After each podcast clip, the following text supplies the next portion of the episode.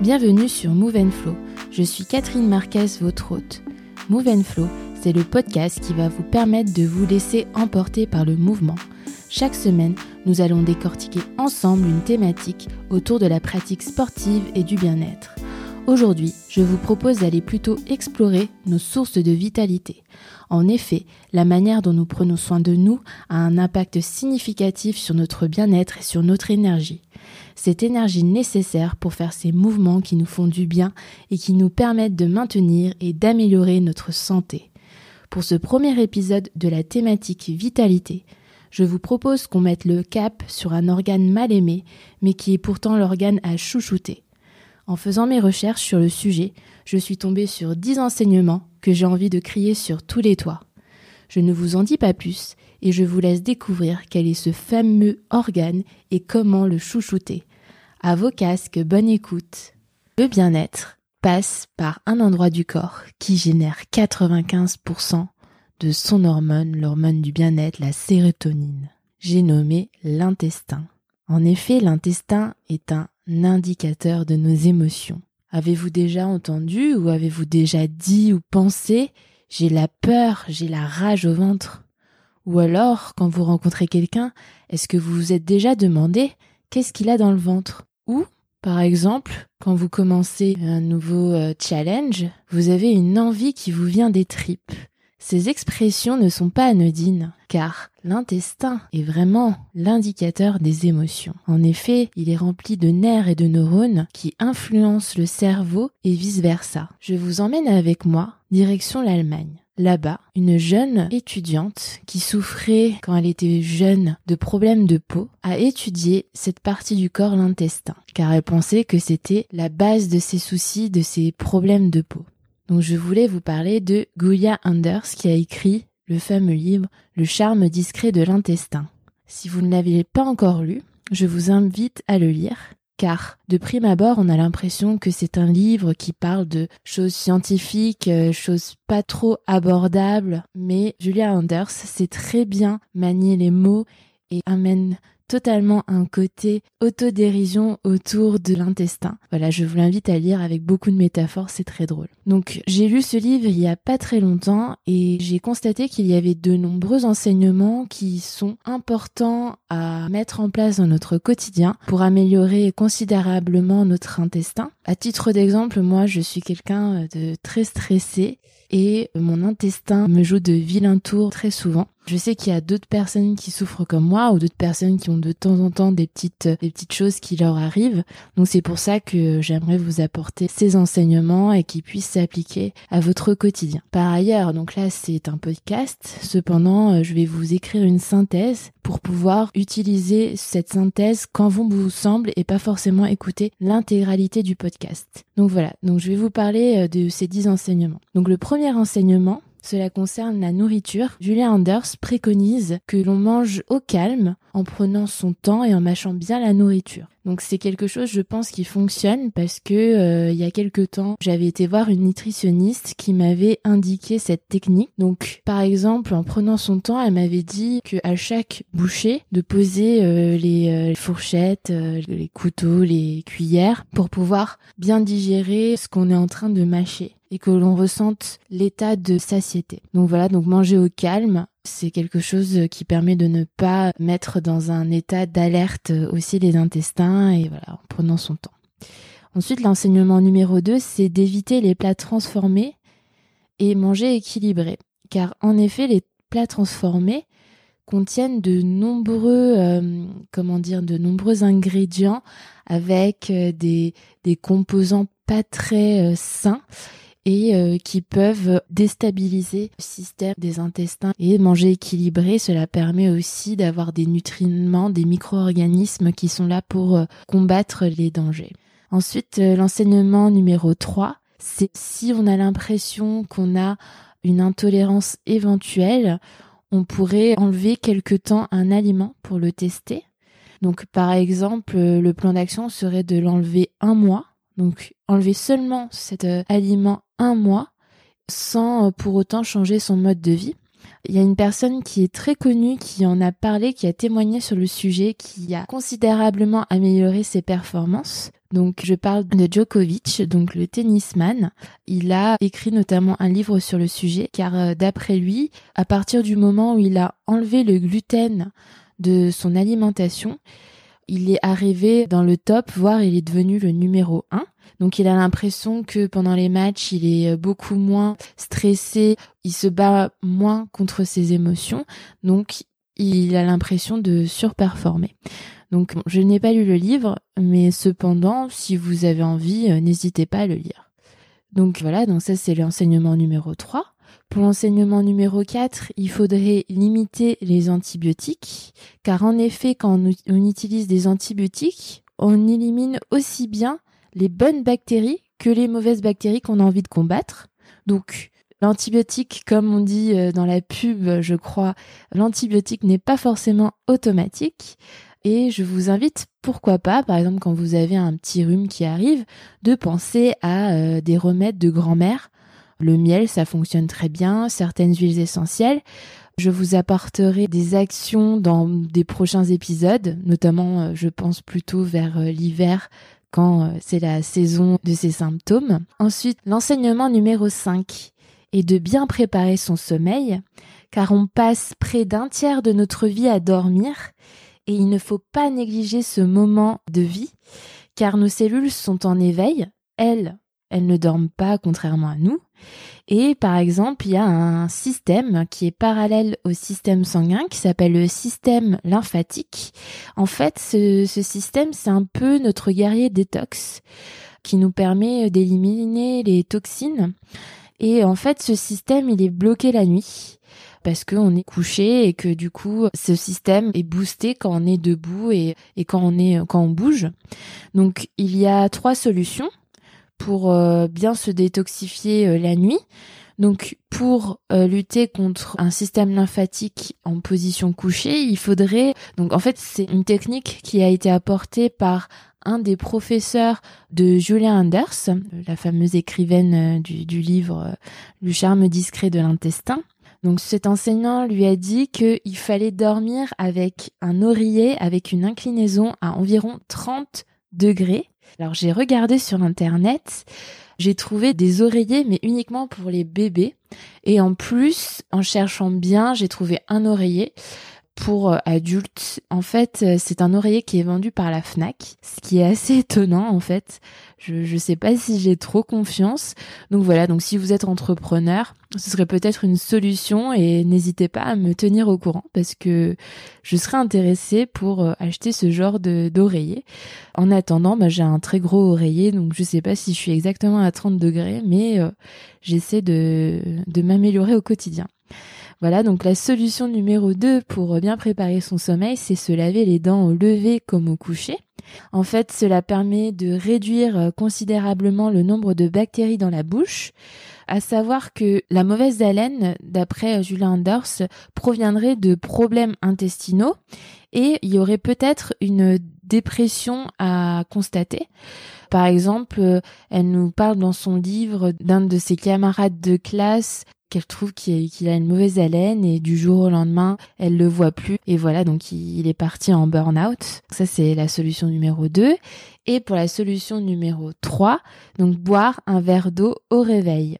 Ensuite, on passe à l'enseignement numéro 6 qui est de ne pas retenir une envie pressante. Donc je vous invite vraiment à lire le livre euh, Le charme discret de l'intestin car c'est très drôle comment elle euh, illustre euh, cet enseignement.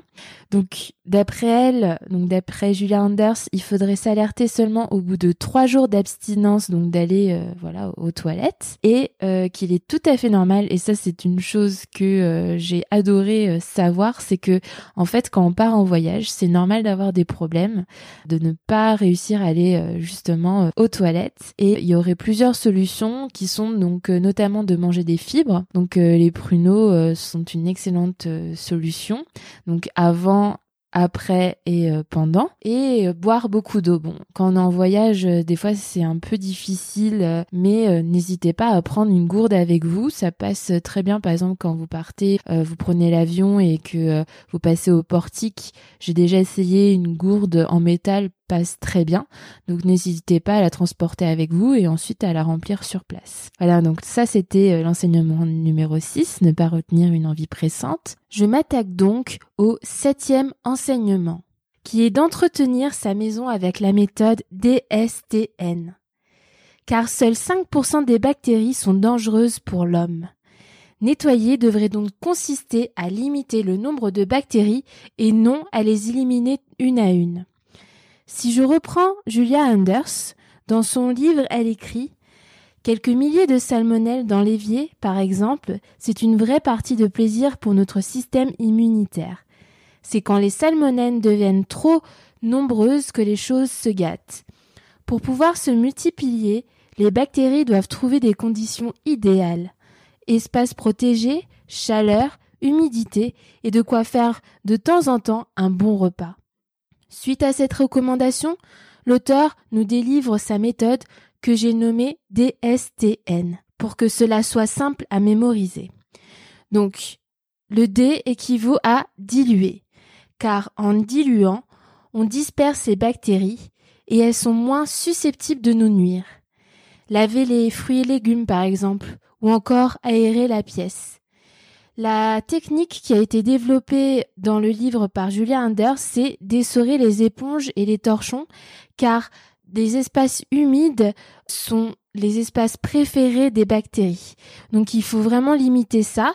Et par exemple, quand vous utilisez une éponge, vous l'essorez et par exemple vous lavez votre vaisselle, juste vous la lavez et derrière vous essorez votre éponge et vous nettoyez tout à l'eau claire, les assiettes et les couverts.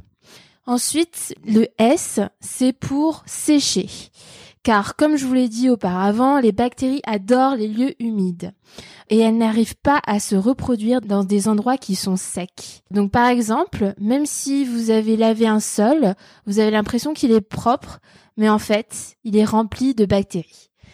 Donc il est sain qu'à partir du moment où il est sec. Ou encore, par exemple, quand vous mettez du déodorant, quand c'est humide, ben les bactéries se propagent, alors que quand vos aisselles sont plutôt sèches, les bactéries ne se propagent pas. Donc le T, ça consiste à régler le thermostat. Donc en fait, le thermostat c'est plutôt tout ce qui est euh, froid, donc euh, dans euh, le frigo. Par exemple, il ne faut pas dépasser les 5 degrés pour la réfrigération de nos aliments. Et pour ce qui est de la lessive, quand les personnes sont malades, il serait bon de laver leurs vêtements à 60 degrés, à savoir que les bactéries E.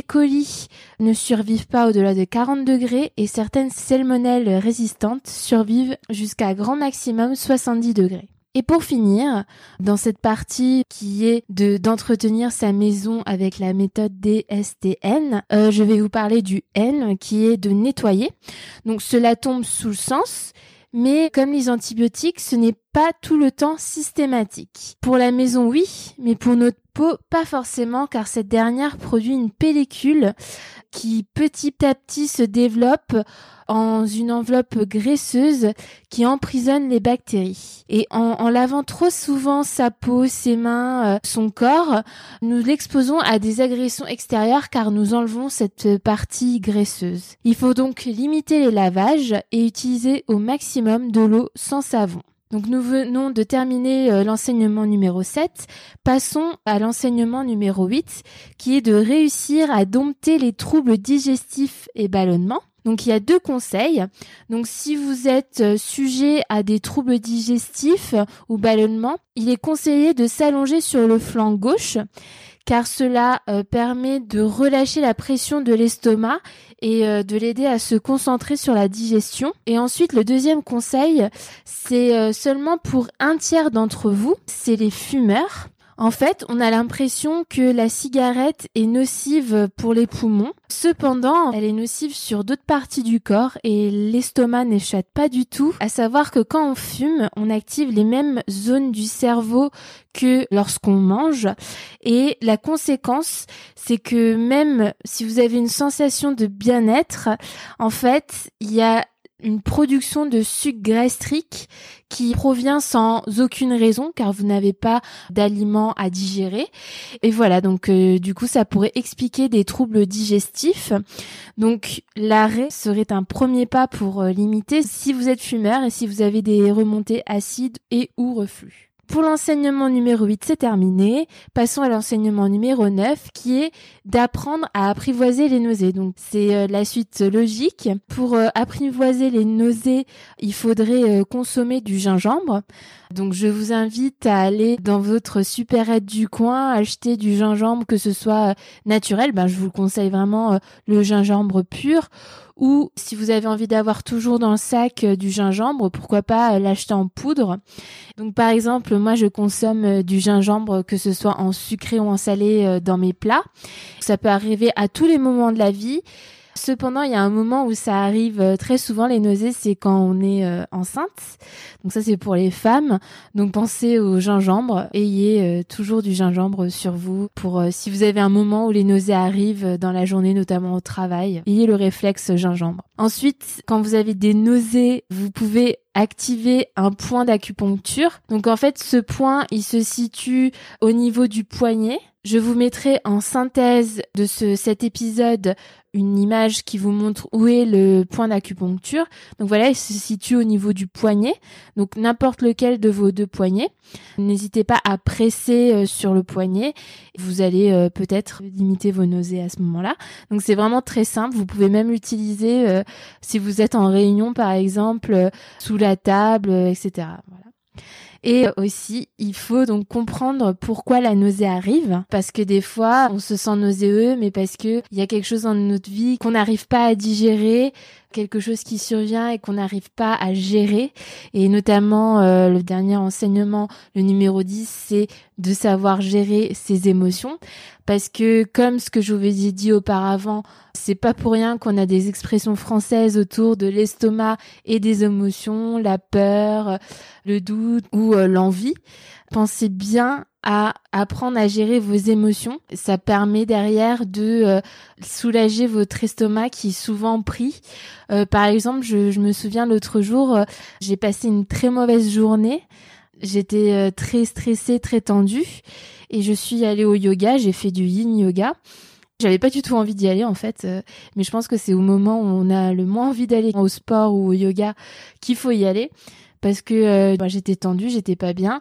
En y allant, je me suis rendu compte qu'en faisant les, les postures de yin qui sont plutôt des postures euh, calmes et il faut rester dans la posture euh, 5 minutes, je me suis rendu compte qu'en fait j'étais en train de comprimer totalement tout ce qui était autour du ventre, euh, de l'estomac, de l'intestin, etc. Et au fur et à mesure, je sentais que ça se relâchait. Et c'est là où j'ai pris vraiment conscience que euh, euh, cette partie du corps-là est euh, hyper compressée quand on se sent pas bien. Donc voilà, il faut réussir à apprendre à gérer ses émotions, apprendre à souffler, apprendre à prendre du recul. Et voilà, c'est pas une chose facile à faire au quotidien. Il y a plusieurs techniques et je pense que je vous en ferai part lors des prochains épisodes. Voilà, le décryptage est maintenant terminé. J'espère que vous avez appris à dompter ce fabuleux organe et que vous allez retenir au moins une action qui va vous permettre de l'apprivoiser. Ce n'est pas pour rien qu'on le surnomme l'organe du bien-être. Pensez-y. Si vous souhaitez enregistrer les enseignements pour les relire quand vous en aurez besoin, vous trouverez les notes de l'épisode sur le site internet Move Flow et sur l'Instagram du même nom. Pour toute question ou commentaire, je suis disponible en commentaire de cet épisode et sur le compte Instagram Move Flow. À très vite pour de nouvelles thématiques sur Move Flow.